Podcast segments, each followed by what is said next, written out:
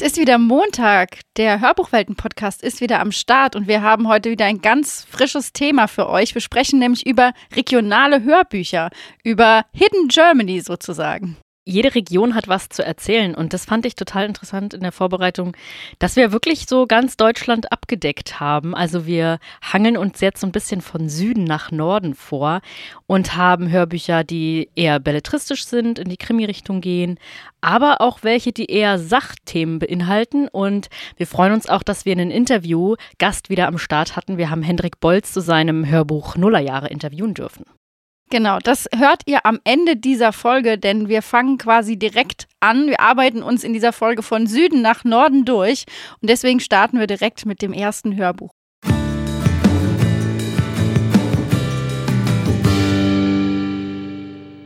Und das ist Hubert ohne Staller. Wir haben uns hier vor allem mit Staffel 9 beschäftigt, aber da gibt es ganz verschiedene Staffeln mittlerweile. Am Anfang hieß es ja auch noch Hubert und Staller bis 2018 und ab 2019 heißt es dann eben Hubert ohne Staller. Das ist auch eine Polizei-Vorabendserie, wer die kennt. Ja, äh, gesprochen ist das Ganze von Christian Tramitz, äh, erschienen bei Leonine. Und es geht eben um diesen Franz Hubert, um den Polizeiobermeister, der der Partner eben von Johannes Staller war und nun mit Raimund Gewitz zusammenarbeitet und dort eben verschiedene Mordfälle zu lösen hat. Also ein äh, Teil heißt zum Beispiel ähm, Waldsterben, ein anderer heißt Bauernregel. Ja, und wir haben hier wirklich verschiedene Themen, die da äh, vorkommen, die sozusagen ein bisschen die Idylle ähm, ja, erschauern lassen. Genau, das Ganze spielt in Bayern und ich denke, wir hören einfach mal direkt in die Hörprobe rein, um auch so direkt den, den Vibe des Hörbuchs zu kriegen. Äh, Ding, Beweismaterial, hat's gesagt. Ich hab mir gleich gedacht, dass das ein Schmarrn ist. Aber er ist ja alle so obrigkeitshörig. Das musst ausgerechnet du sagen die wo sich nicht einmal in ein Parkverbot stehen traut. Ich bin schon mal aufgeschleppt worden. Ja, äh, wie die Polizistin geheißen hat, das hat's nicht zufällig gesagt, oder? Doch, aber äh, ein, ein Adelstitel hat's gehabt, stimmt? Ja, ir irgendwas mit, mit, mit Turnen. Turnen?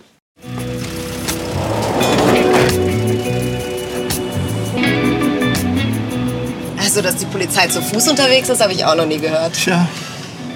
Danke. Das ist nicht legal. Unser Bus, unsere Regeln. Im Hippiebus wurde erwartungsgemäß ein Joint herumgereicht.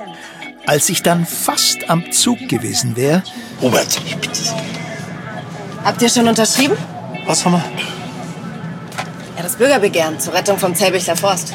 Wieso geht's dem schlecht? Ja, der wird gerodet. Wisst ihr das nicht? Ja. Dabei ist das Niedermoorwald und der sollte unter Naturschutz stehen.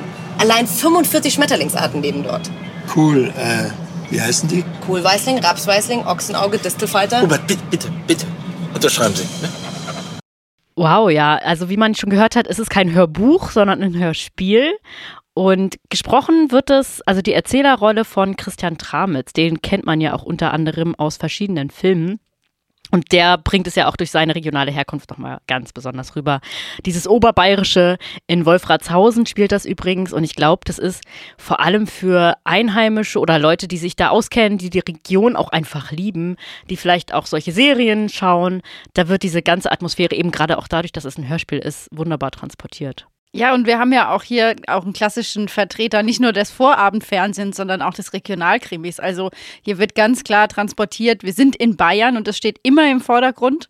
Äh, und es ist nie besonders blutrünstig, sondern es sind immer irgendwelche kleinen Fälle, sag ich mal, in Anführungszeichen. Und es ist ein Dorfpolizist und es geht ja auch eigentlich darum, wie so die Dynamik der Dorfgemeinschaft ist. Es gibt Figuren, die immer wieder auftauchen, die man äh, kennenlernt, die man dann auch lieben lernt. Und ich glaube, dass viele Menschen sich einfach auch damit damit identifizieren können. Erstens, weil Bayern einfach das größte Bundesland ist und da einfach sehr viele Leute leben und das ja, transportiert sich so in diesem Regionalkrimi mit und dann diese Verschrobenheiten, diese Eigenheiten der Region in, diesen, in dieser leichten Story so ein bisschen zu verwursten, sage ich mal, hat ja auch seinen gewissen Charme.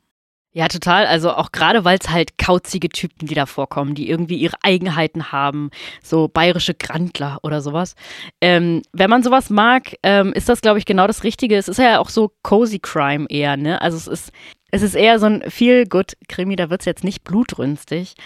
Unsere südlichste Empfehlung ist also Hubert ohne Staller, gesprochen von Christian Tramitz und erschienen bei Leonine.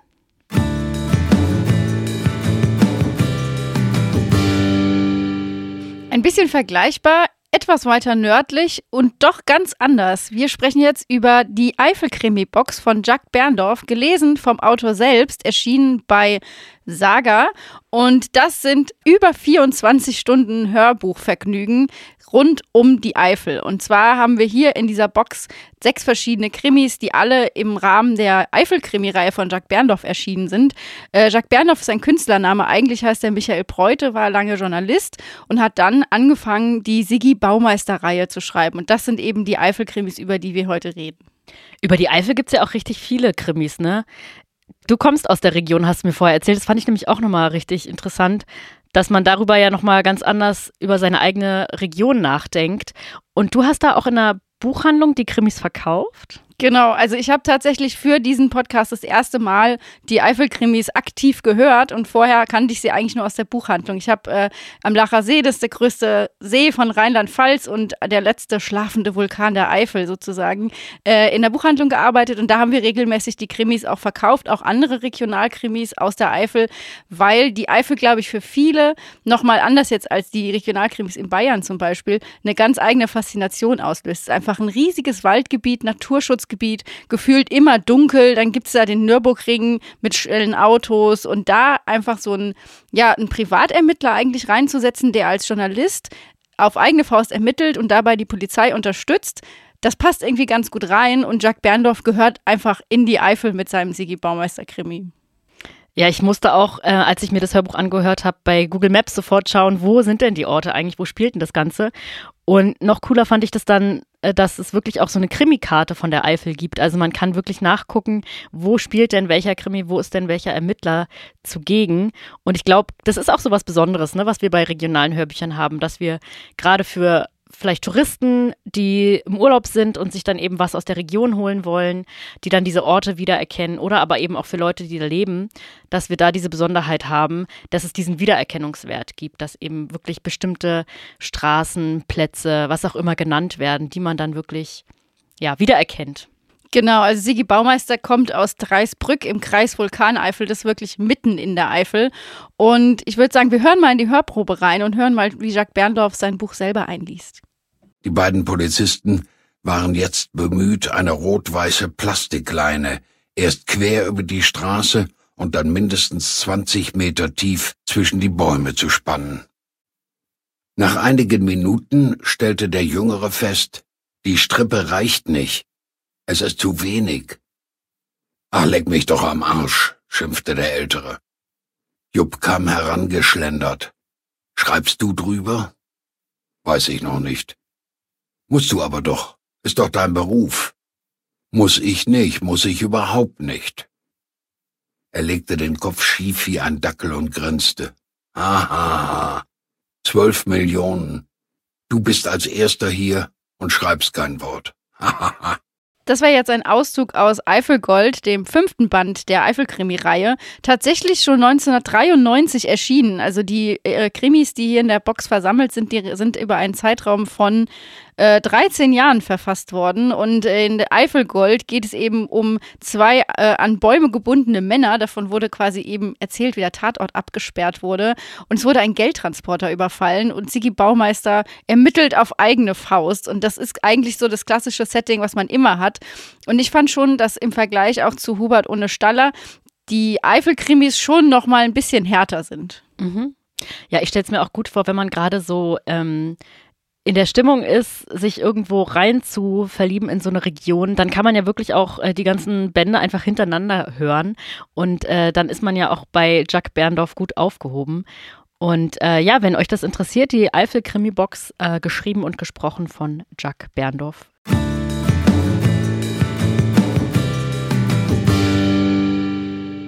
Das nächste Hörbuch heißt Leute von Hamburg, geschrieben von Siegfried Lenz und gesprochen von Hannelore Hoger, erschien bei Saga.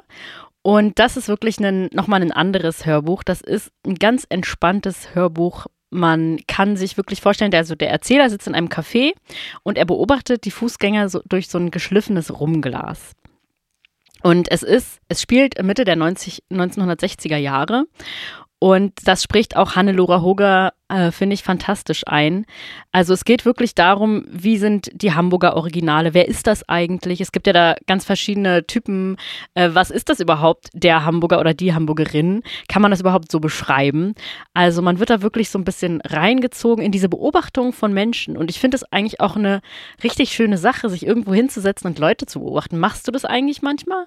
Ich wollte es gerade sagen, ich kann mich damit so sehr identifizieren. Ja, also immer wenn man einen Städtetrip macht, dann ist doch das Allerschönste, sich irgendwo hinzusetzen, an eine Straße oder irgendwie an einen Platz und einfach nur da zu sitzen. Am besten scheint noch so ein bisschen die Sonne und man hat nichts zu tun und man kann einfach die Leute angucken. Und dann kann man sich auch so überlegen, wer ist das, was machen die? Und das ist ja nichts anderes als das, was eigentlich in dem Hörbuch passiert. Und ich finde halt auch so, diesen Hamburger Schnack super schön und dieses Hörbuch holt einen sofort ab. Und die Länge ist ja auch entscheidend. Also bei einer Stunde neun kann man das ja auch tatsächlich hören, wenn man in Hamburg sitzt und mal gerade eben so zwei Gläser rum in sich reinkippt. Super snackable. Also ich habe mir auch vorgestellt, dass man dann in einem Café sitzt oder äh, ein Eis gerade isst und einfach mal die Gedanken schweifen lässt bei einem Kaffee oder bei einem Rum, wie du schon sagst. Und ich liebe auch diesen Dialekt. Lass uns da unbedingt mal reinhören. Weise diesen blassen Juniorpartner. Nimm ihn auf und verfolg ihn ein wenig. Vertrauen geht von seiner Erscheinung aus, auch zeremonieller Ernst, der Ernst eines Bestattungsunternehmers. Er ähnelt tatsächlich einer Stehlampe. Er steuert ein trübes, melancholisches Haus an, vergleicht die Hausnummer mit der Nummer, die er in sein Notizbuch geschrieben hat, und er nickt beruhigt. Der Juniorpartner eines der ältesten und renommiertesten Umzugsunternehmen ist unterwegs, um einem seiner Klienten einen Antrittsbesuch zu machen. Senke das Glas nicht zu tief, sonst gerät der schmale, schweinswimprige Herr zu untersetzt. Er persönlich vertritt die Ansicht, dass nur auf magere Menschen Verlass ist.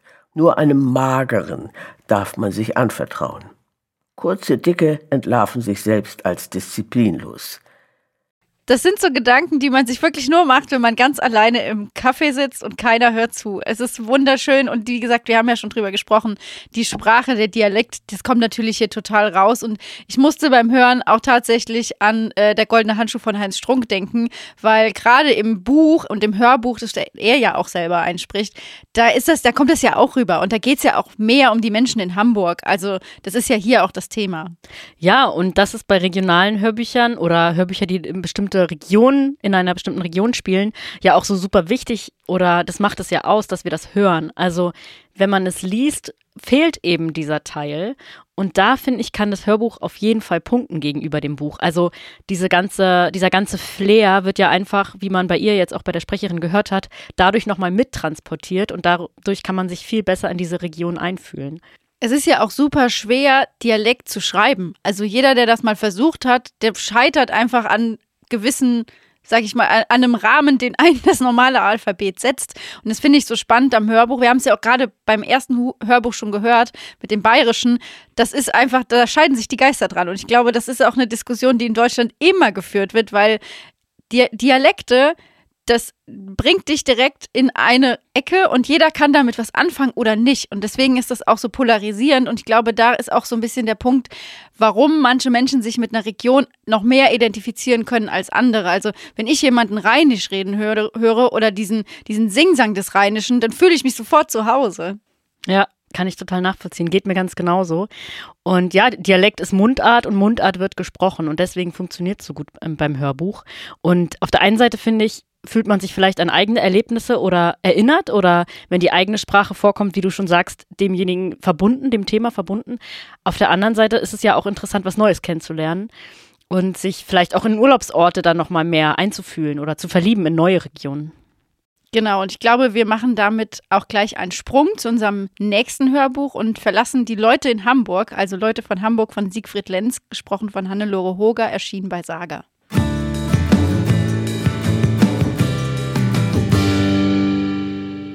Das vierte Hörbuch, was wir heute besprechen, beschäftigt sich nämlich mit einer Ferienregion, die für viele aber auch, glaube ich, viel regionales Identifikationspotenzial bietet. Und zwar Ein Sommer auf Sylt von Lena Wolf, gelesen von Sandra Voss, erschienen bei Audiobuch. Und hier haben wir eben diesen, ja, eigentlich einen totalen Ferienflair. Aber es geht auch darum, die Insel kennenzulernen. Und Sylt steht eigentlich in diesem Titel im Vordergrund. Ja, warst du schon mal auf Sylt? Also für mich ist zum Beispiel die Nordsee gar nicht so bekannt. Ich kenne mich eher in der Ostsee aus. Und mir geht es so, ich habe gegenüber Sylt auch so bestimmte Klischees im Kopf, keine Ahnung. Äh, und in dem Hörbuch, finde ich, geht es ja natürlich auch ganz viel darum. Und lustigerweise hat die ähm, Hauptdarstellerin auch so Vorurteile. Und wenn man sich das anhört, werden diese aber so ein bisschen abgeschwächt. Das fand ich nämlich auch interessant, weil mir geht es äh, in gewissen Teilen ähnlich wie dir und dann wieder ganz anders, weil ich zum Beispiel mit der Nordsee, das ist, da, das ist so mein Urlaub. Also ich war als Kind, sind wir immer in Ferienlager an die Nordsee gefahren, aber nie auf die deutschen Inseln, weil die immer so Vorurteile, also die waren wirklich mit Vorurteilen behaftet. Da sind entweder nur alte Leute oder reiche Leute. Und das ist ja auch so ein Klischee, was Sylt anhaftet, dass es einfach so eine, ja, so eine High Society ist. Also ich denke da auch gerade an die ersten Szenen in Faserland beim Gosch. Das sind einfach so ikonische Szenen, wo das genau auf den Kopf getroffen wird, was für viele viele Sylt bedeutet. Und das ist ein relativ leichter Roman, wo es ja eigentlich darum geht, dass Julia, die eigentlich Architektin aus Hamburg ist, ein Haus geerbt hat und ja, ihre Mutter muss den Tod des Vaters verkraften und so nähern sich die beiden wieder an und es kommt dann raus, dass das Haus, um das es geht, der Geliebten des Vaters gehört. Und trotzdem nimmt sich Julia diesem Haus an und darüber lernt sie Sylt immer weiter kennen, auch durch Mats, der Pensionsbetreiber ist und auf der Insel lebt. Und das ist ja auch so eine Sache, die von außen, finde ich, wenige wahrnehmen können, so die echten Insulaner, wie die die Insel kennen und lieben. Und es ist ja auch wirklich eine komplexe Story, ne? Also es sind knapp zwölf Stunden, das ist ja schon noch eine Menge. Und es geht ja vor allem um die Entwicklung der Hauptperson. Also es geht ganz viel auch um Beziehungsarbeit, um die Julia eben, die gestresst ist, überarbeitet, aber auch sehr harmoniebedürftig und konfliktscheu und sich irgendwie nie das gelernt hat, ihre Bedürfnisse zu äußern und wie sie dann eben ihren Weg findet, ähm, wie sie mit der ganzen Situation, mit dem Haus und so weiter umgehen möchte. Und das fand ich interessant, dass es zum einen so eine Familiengeschichte ist, zum anderen aber auch ganz viel über die Region eben eine Rolle spielt. Ein Glück, dass die überhaupt noch geöffnet haben. Eilig betrete ich das moderne Geschäft und registriere mit Schrecken, dass die Vitrine bereits so gut wie leer ist. Ein einziges Brötchen liegt noch dort. Welliger gelber Käse überlappt die untere Hälfte. Und obwohl das Teil kein bisschen ansprechend aussieht, macht mein Herz einen erfreuten Hüpfer. Meine Rettung. Guten Tag, rufe ich der jungen Frau mit platinblonder Kurzhaarfrisur und adretter Schürze zu. Sie schaut zu mir und nickt. Doch ehe ich meine Bestellung aufgeben kann, klingelt plötzlich mein Handy. Ungehalten wühle ich in meiner Tasche und werfe, als ich das Telefon gefunden habe, zunächst einen prüfenden Blick aufs Display. Die Firma. Ich muss rangehen. Entschuldigend zwinkere ich der Verkäuferin zu. Hallo Maya. Ich versuche mir nicht anmerken zu lassen, wie ungelegen mir der Anruf in diesem Moment kommt. Was gibt's? Sofort ergießt sich eine Flut von Fragen über mich. Geduldig stehe ich meiner Kollegin Rede und Antwort. Dann werde ich abgelenkt, weil ein Kunde den Laden betritt. Es ist ein Mann in Jeans und Sneakers, schätzungsweise Ende 30. Sein Outfit entspricht allen Sylt-Klischees. Hellblaues Baumwollhemd, die Ärmel hochgekrempelt, dunkelblonde, zerzauste Haare und in der Hand eine verspiegelte Sonnenbrille. Während ich weiter Mayas Worten lausche, nähert sich der Kerl der Auslage. Mit Händen und Füßen versuche ich die Verkäuferin darauf aufmerksam zu machen, dass ich zuerst an der Reihe bin, doch sie hat nur Augen für den Mann. War ja klar. Ja, interessant fand ich hier, dass die Sprecherin keinen Dialekt hat und dass es aber irgendwie trotzdem funktioniert. Ne? Also im Gegensatz zu den anderen Hörbüchern, wo wir das ja drin haben. Genau, da denke ich auch gerade noch mal an unsere letzte Folge und an unser Gespräch mit Karin Lindberg. Da hatten wir ja den Fall, dass es auch um die Insel ging. Es war ja auch ein Liebesroman, aber da hat sich im Hörbuch die Protagonistin durch ihren bayerischen Dialekt quasi als fremd geoutet und das fällt ja in diesem Hörbuch komplett weg. Nichtsdestotrotz haben wir ja gerade in der Hörprobe gehört, wie es mit den Klischees um Sylt bestellt ist. Ja, und dazu kann man dann noch sagen, dass es von der Autorin auch noch einen weiteren Titel gibt, was, wo sie sich um Sylt dreht, ein Zuhause auf Sylt. Das heißt, man kann hier auf jeden Fall gespannt sein und weitere Sylt-Inhalte genießen. Das war Ein Sommer auf Sylt, geschrieben von Lena Wolf, gesprochen von Sandra Voss, erschienen im Audiobuchverlag.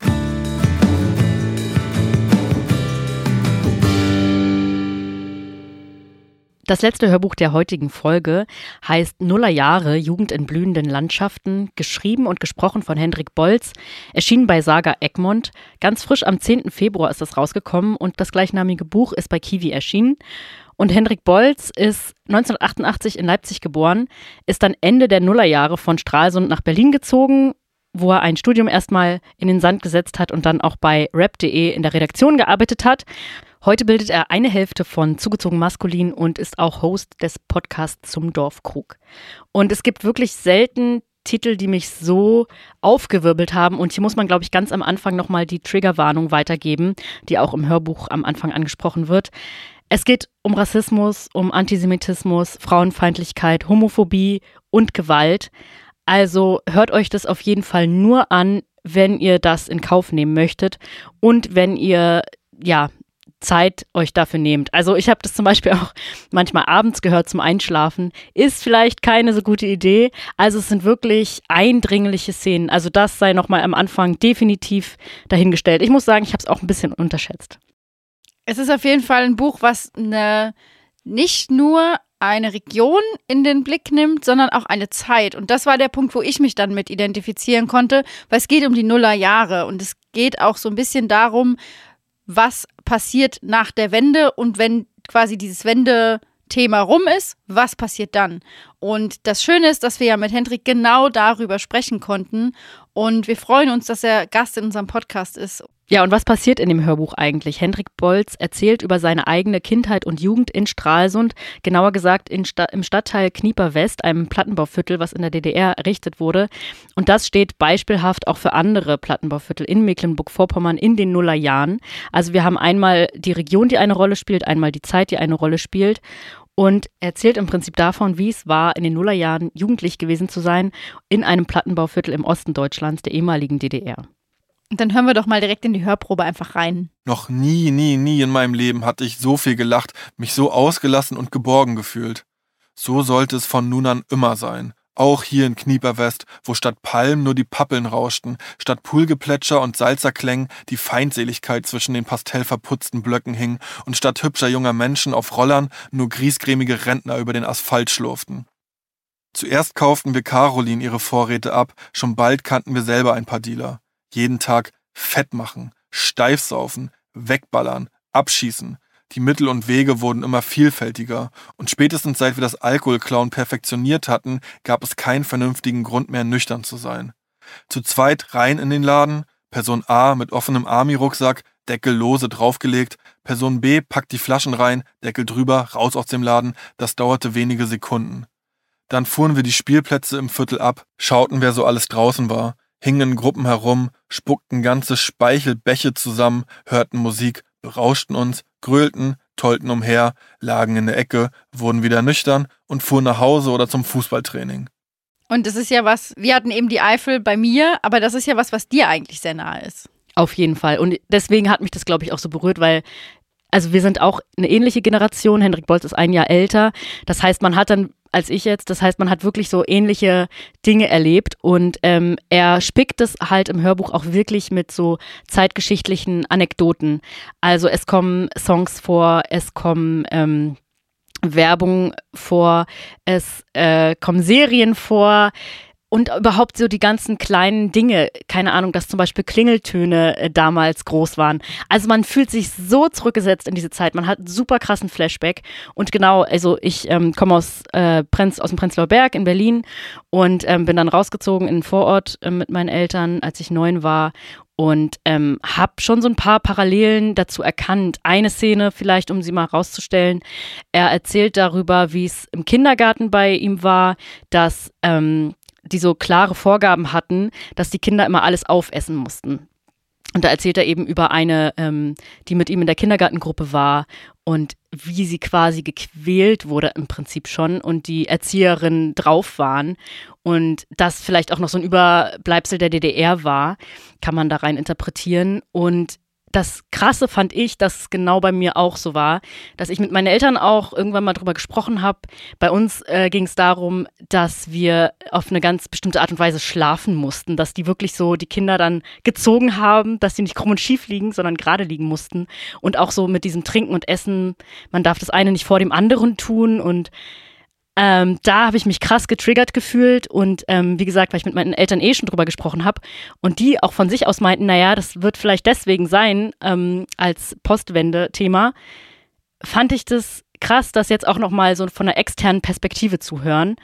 Und also bei mir hat das Thema, äh, das Hörbuch so viele Fragen gestellt, so viele aufgeworfen, auch durch diese Beispiele, die dann kommen. Also seine Freunde werden eigentlich hauptsächlich ähm, porträtiert. Also ist natürlich alles ein bisschen abgewandelt, aber es werden bestimmte Szenen ähm, dargestellt, wo es wie gesagt viel um Gewalt geht, ähm, viel um Dinge, die sie eben tun, weiß nicht, Musik, die gehört wird und so weiter. Und ganz viele Elemente konnte ich bei mir auch wiedererkennen, durch die Leute, die ich eben auch so kennengelernt habe damals. Also ich glaube, Leute, die in einer ähnlichen Generation sind und vielleicht auch aus einer ähnlichen Gegend kommen, die werden da ganz, ganz viel bei sich auch wiederfinden. Und ich glaube, das ist auch vielleicht so ein Ziel für die Hörer, ähm, dass die da auch bei sich gucken können. Wie war das denn eigentlich für mich, diese Zeit? Ja, und umso froher bin ich, dass wir mit Henrik Bolz sprechen konnten, weil das so ein Hörbuch auch bei mir war, das ich gehört habe, wo ich das Bedürfnis hatte, danach darüber zu sprechen. Ich meine, dafür machen wir diesen Podcast, aber umso besser, wenn wir dafür mit dem Autor sprechen konnten, der das alles auch erlebt hat und der sein Hörbuch auch selber eingesprochen hat. Hendrik, schön, dass du Gast im Hörbuchwelten-Podcast bist. Und zwar bist du ja der Autor von dem Hörbuch Nuller Jahre. Und in dem Hörbuch geht es um Stralsund beziehungsweise um den Stadtteil Knieper West, insbesondere in den Nullerjahren, also um die Region Mecklenburg-Vorpommern beziehungsweise Nordosten von Deutschland, der da vorkommt. Findest du eigentlich, dass diese Region ähm, noch zu wenig Präsenz findet? Ja, auch erstmal Hallo von mir. Jein, also wir haben ja mittlerweile das Glück, auch durch ähm, feine Sahne Fischfilet oder auch durch äh, Materia oder ähm, ja auch Manuela Schwesig, die ja auch irgendwie oft jetzt so bei Lanz ist oder so. Also ich habe schon das Gefühl, es gibt, es gibt Personen aus MV, die, die sichtbar sind und ähm, die dadurch auch die Region irgendwie sichtbar machen. Abseits davon, äh, ja, ich glaube, dass, dass ganz viele Menschen in Deutschland äh, das eigentlich nur als, als Urlaubsregion kennen, was ja auch ist und, und auch, ähm, auch sein soll, was ja auch, auch gut funktioniert aber ähm, dass man, dass man nicht, nicht viel dahinter eigentlich weiß. Also da ist, da ist noch viel Austausch zu machen und dann, da ist ja mein Buch vielleicht ja auch ein, ein Baustein davon. Genau, in deinem Buch geht es ja um die Nullerjahre, die ja eigentlich noch gar nicht so lange her sind. Warum denkst du denn, dass es wirklich wichtig ist, darüber zu sprechen, auch gerade mit dem Ostbezug? Ähm, ja, also über die, über die 90er, über die Wendezeit und auch, auch, auch die Gewalt und, und diese um, Umbruchserfahrung und so weiter, da, da wurde ja auch ganz lange nicht richtig drüber gesprochen oder, oder nur so, ja, so scheibchenweise. Und zum Glück ist das ja heute anders, also dass es da irgendwie jetzt einen, einen regen Austausch gibt. Aber ähm, ja, wie es danach eigentlich weiterging, die Nullerjahre und ähm, dann eben äh, jugendlich sein, äh, geprägt eben von diesen 90ern, wo ich ein kleines Kind war, also aufwachsen mit dem Gefühl von, äh, ja, hier gibt's jetzt eigentlich noch keinen äh, keinen, der hilft. Also der Staat ist eigentlich noch gar nicht richtig, noch gar nicht richtig da, auch, auch in Form von irgendwie jemandem, der die Regeln durchsetzt, also Polizei. Ähm, und äh, dann geht hier alles zu Bruch, äh, die Leute sind arbeitslos und was weiß ich. Und das ist halt dann in den Nullerjahren, ähm, ja geprägt von dieser dieser ähm, dieser Enttäuschung eigentlich. Naja die Leute sind mit solchen Hoffnungen in, in diese Wiedervereinigung gegangen und jetzt jetzt werden wir auch so ein, so ein schönes Leben wie die da drüben im Westen haben. Und ähm, das hat sich jetzt nicht eingestellt. Und äh, ja eigentlich so wie gesagt so eine Enttäuschung die über diesem Jahrzehnt und und über meinem Umfeld auch in diesem äh, Plattenbauviertel ähm, ja lag. Und die halt ähm, symptomatisch ist oder, oder beziehungsweise dieses Plattenbauviertel, was ich in dem Buch beschreibe, das ist eigentlich, das ist eigentlich ein Platzhalter, weil äh, im Osten das ganz, ganz viele Orte gab, wo das ganz ähnlich gelaufen ist und ähm, wo man ganz ähnliche Geschichten wie, wie, wie meine erzählen kann. Und ähm, ja, darum, darum denke ich, war es wichtig, das mal, das mal aufzumachen, weil es auch noch so eine Leerstelle war, weil das so unbesprochen war und weil auch viel von dem, was, was, was, was heute so mitschwingt in den Protesten, auch in Ostdeutschland und in dem Frust, auch äh, in dieser Zeit angelegt ist und was ich ja auch in dem Buch beschreibe, dieses Gefühl von, naja, irgendwie, äh, äh, die, äh, also wir sind hier enttäuscht, uns geht's schlecht, äh, uns wurde irgendwie was anderes versprochen, wir haben uns was anderes vorgestellt und ihr schaut nicht hin, ihr lasst uns alleine und ihr macht euch noch lustig über uns. Ja, krass. Ähm, du hast ja auch das Hörbuch dann nochmal selbst eingesprochen, also deine eigenen Erlebnisse ja auch mit in das Buch einfließen lassen und dann die ungefähr siebeneinhalb Stunden äh, quasi ja nochmal durchlebt, indem du es eingesprochen hast. Wie war das für dich, ein Hörbuch dann einzusprechen? Eigentlich ähm, ja entspannter als gedacht. Also ich dachte, man wird schon, dass ich da, dass ich da äh, viel mehr Tage mit zubringen würde und ähm, dass das viel anstrengender ist. Aber ja, ich hatte da gute Leute, mit denen ich da gearbeitet habe und habe mich da so ja sehr, weiß ich nicht, sehr gut äh, behandelt und, und da durchgeführt gefühlt und ähm, hatte ja drei Tage, äh, a fünf Stunden, habe das dann eingelesen, wo, wobei ich gestaunt habe, wie anstrengend es doch für die Stimme ist. Also ich dachte so, ja, auf der Bühne rumschreien, anderthalb Stunden, das ist anstrengend und dann wird man heiser. Aber da so ein bisschen rumbrabbeln und was vorlesen, das wird jetzt nicht so nicht so dolle sein. Aber ähm, ja, das war dann doch schon schon interessant, dass es dass ja ich dann doch schon jeweils heiser war dann auch am am, am Schluss vom Tag und, ähm, und wie oft man sich verspricht, also wie anstrengend das dann doch ist, äh, so konzentriert vorzulesen. Und ähm, ja, dass, dass, dass ich mir eigentlich laufend versprochen habe, aber ich glaube, dass auch Standard ist und deshalb ja auch die Software und so dann auch so angelegt ist, dass man da so schön schnell dann auch schneiden kann. Aber es war dir schon wichtig, deinen Roman auch selber einzusprechen, oder? Ähm, na, die Idee wurde an mich rangetragen vom, vom Hörbuchverlag und ich meinte so, ja, ich würde es mal versuchen, weil ähm, ja, das, das ja schon nochmal irgendwie dann auch eine, eine besondere Note hat. Also wenn der Autor das dann auch selber liest, äh, aber es hätte auch sein können, dass ich das ein, einfach nicht gut mache oder dass das irgendwie, dass man, dass man merkt, ja, okay, irgendwie irgendwie sitzt es nicht, äh, das, das kann jemand anders vielleicht besser. Deshalb haben wir auch erstmal so eine Probeaufnahme gemacht. Und ähm, ja, als wir dann aber gemerkt haben, ey, das ist eigentlich ganz cool, dann ähm, habe ich das selber gemacht, ja. Ja, cool. Also ich muss sagen, mich hat es auch nochmal ganz anders erreicht, äh, dadurch, dass man das Hörbuch hört und dadurch wahrscheinlich, dass du das auch selbst sprichst, auch in der Sprache, die wahrscheinlich da auch eine große Rolle spielt. Und ich fand auch interessant, dass du das immer so abgewechselt hast mit Anekdoten, mit ähm, ja, mit, mit Handlungen quasi und dann aber auch geschichtlichen Fakten. War dir das auch wichtig, dass ähm, ja diese Connection quasi stattfindet, dass man über die Zeit nochmal so mehr erfährt? Hast du da auch viel in die Recherche reingesteckt? Ja, ich glaube, die meiste Zeit ging für Recherche tatsächlich drauf. Äh, und obwohl das jetzt nicht mal äh, ein totaler Deep Dive ist oder ist ja keine wissenschaftliche Arbeit, also das sind jetzt schon noch Sachen, die man äh, ja mit etwas Mühe selber rausfindet. Aber ähm, ja, ich habe gemerkt, so wenn ich nur meine eigene Geschichte aufschreibe, da bin ich eigentlich recht schnell mit. Aber ähm, ja, da irgendwie so so die, die, diese Sachbuchteile, das hat schon irgendwie länger gebraucht, damit das auch irgendwie Hand und Fuß hat und ich das Gefühl habe, okay, ich ähm, ja, äh, das, ist jetzt auch irgendwie belegbar und so. Ähm, und äh, ja, das, da ist ja eigentlich auch interessant, dass so in meiner Kindheit und Jugend wusste ich das alles nicht. Da hat mich das alles nicht gejuckt. Da wusste ich nicht, dass hier äh, eben noch ein anderer Staat war. Oder ich, ich, wusste es natürlich schon irgendwie DDR und so als Begriff. Aber dass ich da noch geboren bin und dass das irgendwie auch ein ganz anderer Staat war, das, ähm, das war mir gar nicht richtig, äh, nicht, nicht, gar nicht richtig greifbar.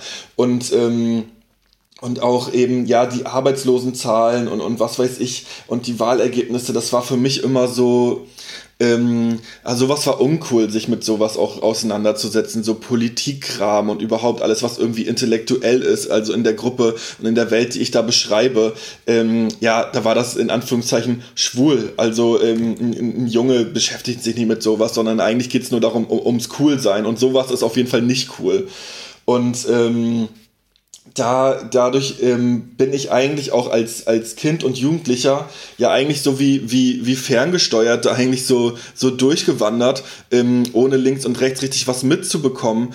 Und ähm, da war das jetzt für mich tatsächlich in der Rückschau also eigentlich schaut man mir dabei zu beim Buchlesen, wie ich für mich eigentlich meine Kindheit und Jugend auch einordne, weil ich auch ganz lange eben dadurch, dass ich äh, das alles nicht wusste, dachte, naja, ähm, ja, so wie ich das erlebt habe, äh, irgendwie ja, keine Ahnung, irgendwie so eine, also so, auch, auch, da gar nicht, das konnte ich gar nicht verorten. Ja, ist, war das jetzt für alle so oder war das jetzt nur ganz allein für mich so und warum überhaupt? Und ähm, also mir ging es da ganz schlecht und äh, ich bin ja dann auch in gewalttätig geworden und habe Drogen genommen und was weiß ich. Und weil war immer so, naja, ich, ähm, ich will da jetzt nicht mehr hinschauen und irgendwie schäme ich mich auch so dafür und es hat auch so was, ähm, boah, das ist so ein, so ein, so ein, so ein dunkler Teil von mir, den ich jetzt gar nicht mehr irgendwie irgendwie bei mir haben will und den ich mir aber auch irgendwie so ein bisschen auch persönlich anlaste. Und ich glaube, ähm, ja, durch diese Rückschau und durch diese Einordnung, dass ich es auch, dass ich es auch für mich gemacht habe. Also ja, was war das eigentlich für eine Welt, in der ich da groß geworden bin? Und ähm, das war einfach eine Ausnahmesituation. Es war einfach so ein, so, ein, so ein Umbruch. Der eine Staat verabschiedet sich, der andere ist noch nicht ganz da. Und ähm, das war mir eigentlich, das wurde mir erst äh, in der Arbeit am Buch so richtig klar, was das eigentlich bedeutet hat. Und dass meine Geschichte, also dass das und auch das, was da irgendwie auch an ja, äh, negativen Phänomen irgendwie aufgetaucht ist, dass das auch äh, mit dieser Zeit zu tun hat. Und, ähm, und ja, ich glaube, darum war es mir auch wichtig, das auch jetzt wiederum im, im Buch auch so zu schreiben. Es hat mir auch richtig Spaß gemacht, äh, diese, diese, diese Fakten und diese Welt rundherum zu erklären und da auch so eine Vogelperspektive einzunehmen, weil man auch, glaube ich, so auch meine persönliche Geschichte auch, auch als Leser einordnen kann. Hm. Das Thema Herkunft ähm, behandelt ihr auch in dem Podcast zum Dorfkrug. Da sprecht ihr unter anderem mit Yvonne Katterfeld, die in Erfurt aufgewachsen ist in der DDR, oder mit Felix Lobrecht, der in Neukölln aufgewachsen ist. Warum ist dir das Thema Herkunft so wichtig? Glaubst du, man muss das verstehen, wenn man den Menschen verstehen will, wo der herkommt? Äh, zum einen das. Äh, ich finde es einfach persönlich auch spannend, also weil ja die Figuren, die man, die man sieht, ähm, in, in, jetzt in der Öffentlichkeit und, und auch erfolgreiche Figuren, äh, ja, wo kommt, wo kommt die eigentlich her und was hat die erlebt und wie ist die so geworden und, und äh, was sind das so für Zusammenhänge, in denen die so geprägt wurde. Und ähm, ich finde es aber ganz besonders spannend bei Ostdeutschen, weil ich das Gefühl habe, dass es da jahrelang auch nicht so richtig mitkommuniziert wurde. Dass das jahrelang auch irgendwie ein, äh, ein Stigma war, irgendwie aus dem Osten zu stammen. Gerade so im, äh, in, in, in der Popkultur oder im, im Rap-Bereich und ähm, dass da auch eine Leerstelle ist. Und äh, ja, wie waren die 90er, äh, wie war die Wendezeit für für ein Kind oder für einen Jugendlichen, wie waren die Nullerjahre? Ähm, das, das wissen selbst äh, erwachsene Ostdeutsche oft nicht, weil, das, weil da so wenig drüber gesprochen wird und, und weil da so ein, ähm, ja, so viel Scham irgendwie so drüber hing und auch irgendwie, glaube ich, für viele das auch so traumatisch war und man so war, bäh, das ist irgendwie so eine, so eine Wunde, die will ich nicht anschauen, also so ähnlich wie bei mir. Und, äh, und ich finde, ähm, ich finde noch wichtiger als ähm, so das persönliche Interesse und, und, und äh, ja, wie, wie bist du so geworden, ist für mich eigentlich, was kann man daraus lernen? Ja, und an der Stelle können wir sagen, das war einfach so spannend, mit Hendrik Bolz darüber zu reden, dass wir gesagt haben, wir können an der Stelle nicht cutten, sondern wir machen eine Uncut-Version. Und die kommt in einer Woche raus. Da hört ihr das ganze Interview, weil das Thema einfach so viel hergibt. Und ich glaube, wir könnten da ewig drüber weitererzählen. Von daher hört unbedingt rein. Genau, deswegen nehmen wir uns auch die Zeit. Also ich glaube, das war was, was wir im Interview und im Gespräch mit ihm vor allem gemerkt haben, dass das ein Titel uns, der uns beide auf unterschiedlichen Ebenen auch berührt und dass er unheimlich viel dazu auch zu sagen hat. Und deswegen nehmen wir uns die Zeit nächste Woche und vertrösten euch sozusagen, spannen euch sieben Tage auf die Folter. Und dann könnt ihr jetzt schon mal wissen, dass ihr nächsten Montag um sieben Uhr das volle Interview mit Hendrik Bolz in unserem Podcast hören könnt. Das dürft ihr euch nicht entgehen lassen. Ähm, und ich finde, durch diese Folge habe ich echt nochmal viel dazu gelernt, auch was die Region in Deutschland angeht. Also auch über dich und äh, über mich selbst. Also irgendwie super interessant, dass es eben nicht nur Regionalkrimi ist.